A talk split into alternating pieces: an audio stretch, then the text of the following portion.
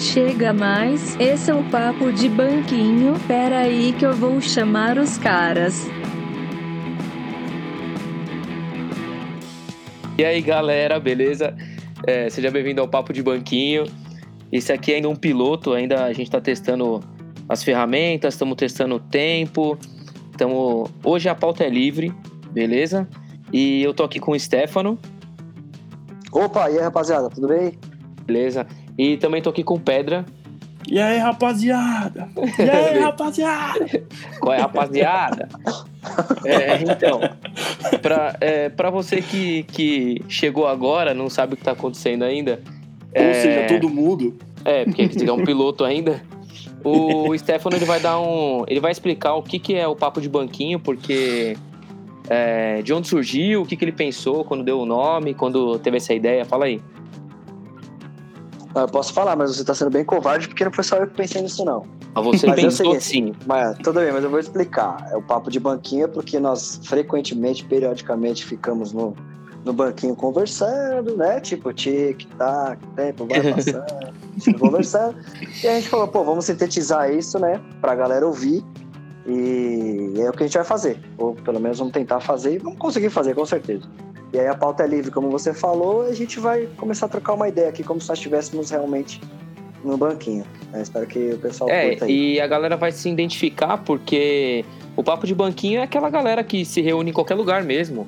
É, na escada, ou no banquinho do prédio, ou sei lá, na porta do, do bar, qualquer coisa, sabe? Essa galera que tá sempre junto aí conversando, assunto aleatório, o que aconteceu no dia, na semana, sei lá, esses negócios, né? Os memes da internet. É qualquer coisa. Vídeos. e é deixa eu falar. É, o Stefano tinha comentado que ele queria falar sobre. Sabe que você tem aquele amigo que você chama para tomar uma cerveja? Você fala assim, ah, vamos aí, o cara só arruma uma desculpa, nunca vai, e ele nunca dá uma ideia alternativa, tipo, ah, não, vamos hoje, ah, vamos na terça, ou vamos no sábado. Ele só fala, não, obrigado, não tem como. Fala aí, Stefano. Isso quando, é... isso, isso não, quando posso... fala não, obrigado, não tem como, né? Não, é, é na verdade, quando, assim, quando eu, responde. Tenho, eu vou tomar muito cuidado com o que eu vou dizer agora, porque eu ainda tô chateado com vocês. Porque realmente eu, eu tinha chamado vocês pra gente tomar uma naquele bar do urso lá, que é o Colorado e tal. E na mensagem pelo WhatsApp, vocês simplesmente falaram: não, não vou, já era. Tipo, isso, isso é, uma, é uma puta falta de desinteresse, é uma amizade do caralho essa, né? Mas é honesto. Não, é honesto, é honesto, mas assim, depois me chamam de sentimental. Fico mais fudido ainda, porque eu não sou sentimental, tá ligado? Eu não sou sentimental. Aí quando, quando você fala alguma coisa que a pessoa não é, aí a pessoa fica mais puta ainda. É isso, é. é isso que acontece. Se você fala assim uma pessoa, não, calma, fica calmo. Mano, mas eu tô calmo. Aí se você mandar a pessoa ficar calma, aí que ela não vai ficar. Porque a pessoa se irrita. Foi o que aconteceu comigo. Então eu tava no maior vibe aí de dar rolê com vocês e vocês simplesmente falaram não. Mas, seus... Stefano, isso é. é. um clássico, cara. É aquele, ô, oh, vamos marcar aquela cerveja lá, vamos aí. Não quer dizer que a gente vai marcar, não. entendeu? Não, é, você, daí, você não daí, vê não. a pessoa há anos e, e fala, vamos marcar, não tem nem o telefone da pessoa. Não. Eu isso te ligo. Daí, isso daí é igual. Não, isso, não, você tá confundindo as coisas. Isso daí, isso, é pra, isso é pessoas que, tipo assim, é o cara da quinta série que você conheceu e, tipo, fala, ah, passa lá em casa, não sei o que lá. Aí, tipo, a pessoa passa mesmo, né? E fudeu. Não. Tô dizendo assim, a gente não é nosso caso, pô. A gente conhece, a gente tem proximidade. Então, uhum. eu fiquei puto que vocês não sugeriram outra alternativa. Porque quando você, de repente, quer ver os seus amigos, ou seu cônjuge, ou, uhum. sei lá, a pessoa que você tá interessada, Uhum. Você sugere uma outra coisa. Isso é, isso é, sabe uma pirâmide do relacionamento? Isso é básico. é, é como se fosse um um Herbalife, é uma pirâmide, um, é. um Rinodê. É, é como se fosse um Rinodê. Não, tudo bem, aí, você tá falando de outra coisa, mas assim, mano, é básico. Tipo assim, fulano, vamos fazer alguma coisa agora? Puta, agora eu não consigo, mano. Aí eu falo, mas e amanhã? Entendeu? Tipo, tem que falar, hoje eu não consigo, mas vamos fazer o rolê tal dia? Beleza. Ah, aí eu já ficava não, feliz. Eu entendi, sem mas. Contar, é... sem, sem contar o fato de vocês não terem me envolvido no skate, que eu sou do skate, eu provei pra vocês, vocês vão me chamar. Ah, galera, pra vocês que estão escutando aí, ó. É, periodicamente, periodicamente, sábados, nós vamos é, andar na. Como que é o nome lá, ô, Pedra? No, no Parque da, Parque da, da Independência. Independência. Parque da Independência aqui em São Paulo. É ali perto Porque do museu. é um skate mais é, terceira idade, né? É, é um skate mais tranquilo. Porque essa galera aqui que, tá, que vos fala já ou tá chegando ou já passou dos 30. Nós já passamos todos. Ah, eu não, eu, é, tenho, eu, tenho, eu tenho 18 ainda. 27. E o que, que eu ia falar? Esqueci. Mano, ah, eu já passei sábado... dos 30 e uma vez. Eu já, eu já passei dos 30. Eu já passei dos 30 e eu tava num sítio com as molecadas, eu fui fumar na guilha e fiquei tonto. Isso pra você ver como. pra você ver como que não dá, mano. Esquece, a idade chega. a idade chega, velho. Chega mesmo. Não, mas é igual a gente andando de skate. É tipo um sopro da juventude, é o último suspiro, entendeu? Mas eu confesso que da última vez que a gente foi andar de skate, acho que semana retrasada, se eu não me engano, sábado retrasado, é, passou pela gente uns. Tipo, cara, eles tinham no mínimo uns 50 anos, assim, cada ah, um com skate na mão. Ah, não, no mínimo, no mínimo 50. Os que tinham cabelo eram era cabelo branco.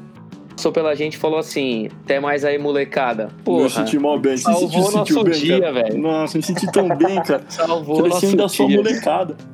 Por isso pra que a gente vai voltar. Mas, mas, olha, mas olha como vocês são mendigos, vocês pegaram essas migalhas pra se sentir bem. Mano, é igual, é igual, é igual ir na torcida do Santos, que é a torcida jovem, e ficar lá no meio dos velhos, tipo, você assistir jovem também, mano. Pá com isso.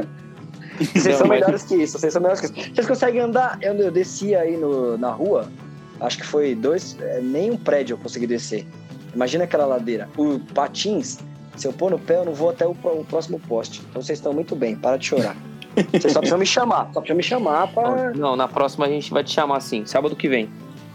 E... Não, sábado que vem não. Sábado que vem Nem carnaval. no outro ainda. Nem no outro. É. Carnaval, pós-carnaval, não dá pra... Porque é carnaval, né? Carnaval é carnaval. É. é. E... Ué, vai de skate pro bloquinho. Pode ser, pode ser uma boa. Bom que se alguém tá te roubando no bloquinho, você já sai a milhão. Ah, você pode ir fantasiado de skatista, que top. pode crer. Boa. bloquinho, bloquinho que é um outro lugar onde as pessoas vão para se sentirem jovens. Porque a gente foi no bloquinho, né, assim, o primeiro que a gente foi do pré-carnaval. Aham. Uhum. Horrível. Eu era o, a gente era as, nós éramos as pessoas mais velhas do rolê, com certeza absoluta. Sim. Só tinha molecada assim Puta que fala caralho, pra mãe, que... que fala pra mãe que vai na casa do amigo e, vai, e foge para beber com 12, 15 anos, sei lá. Só tinha essa galera, velho. Não, imagina. É, eu acho que tava, tipo assim, pelo menos 60% de todo mundo que conta essa mentira pra mãe tava lá. 60% de todos os adolescentes estavam naquela bosta. Mano, eu nunca, eu nunca fui num bloquinho. Não? Eu só fui. Não, eu só fui uma vez que eu tive a oportunidade de ir numa, na avenida, aqui no. no Sambódromo. Sambódromo, aqui na EB. E me surpreendeu, viu? Porque eu nunca que... fui. Não tenho nem vontade de ir. Então, eu também não. Nunca mas gostei. Aí é... mas a... Não, não, não. Aí é que tá. Eu tinha essa mesma, essa mesma visão.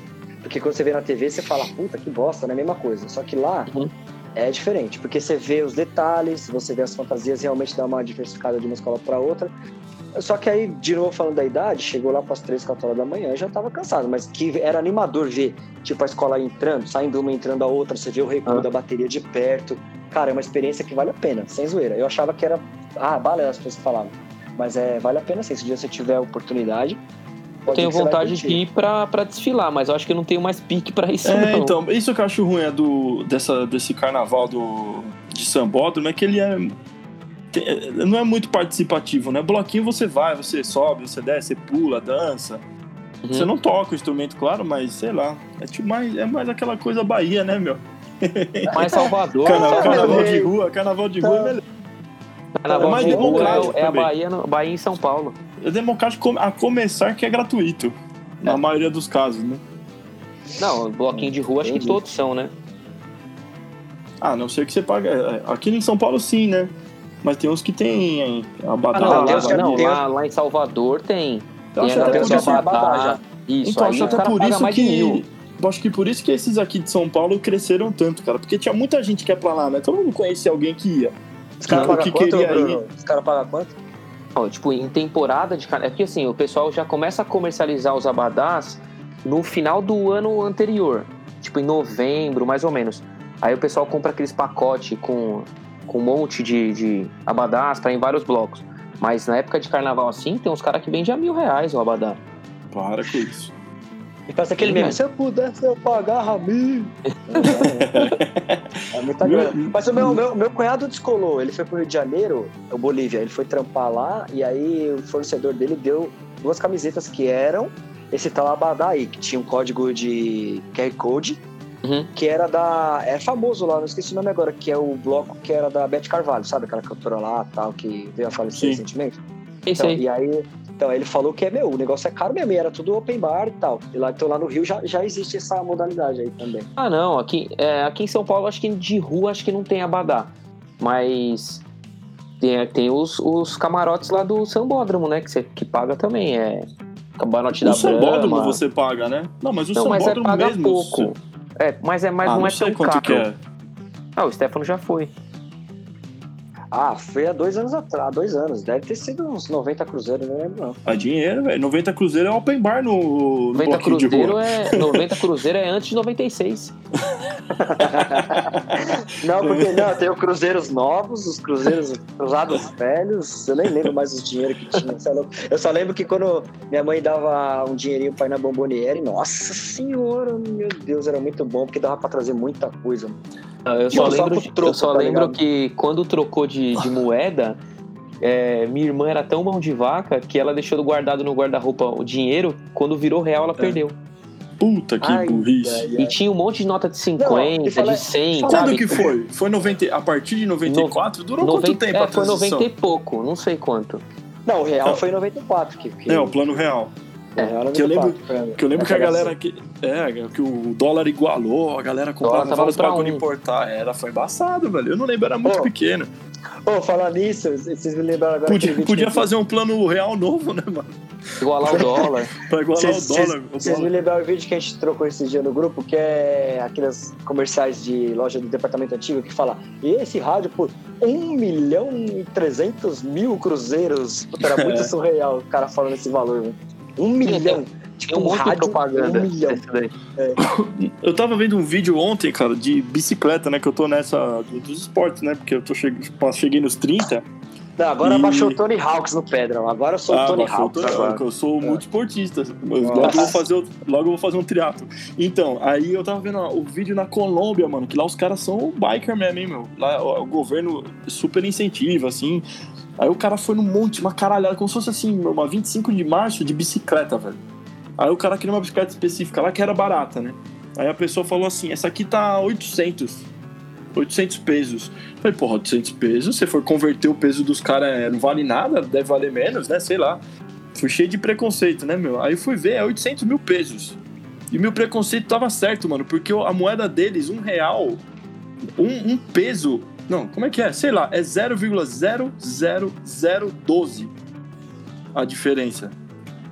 Nossa, dá quanto isso? Sei lá, mano, eu nem sei. É, é, é tipo, é, dava 800 mil pesos a bicicleta.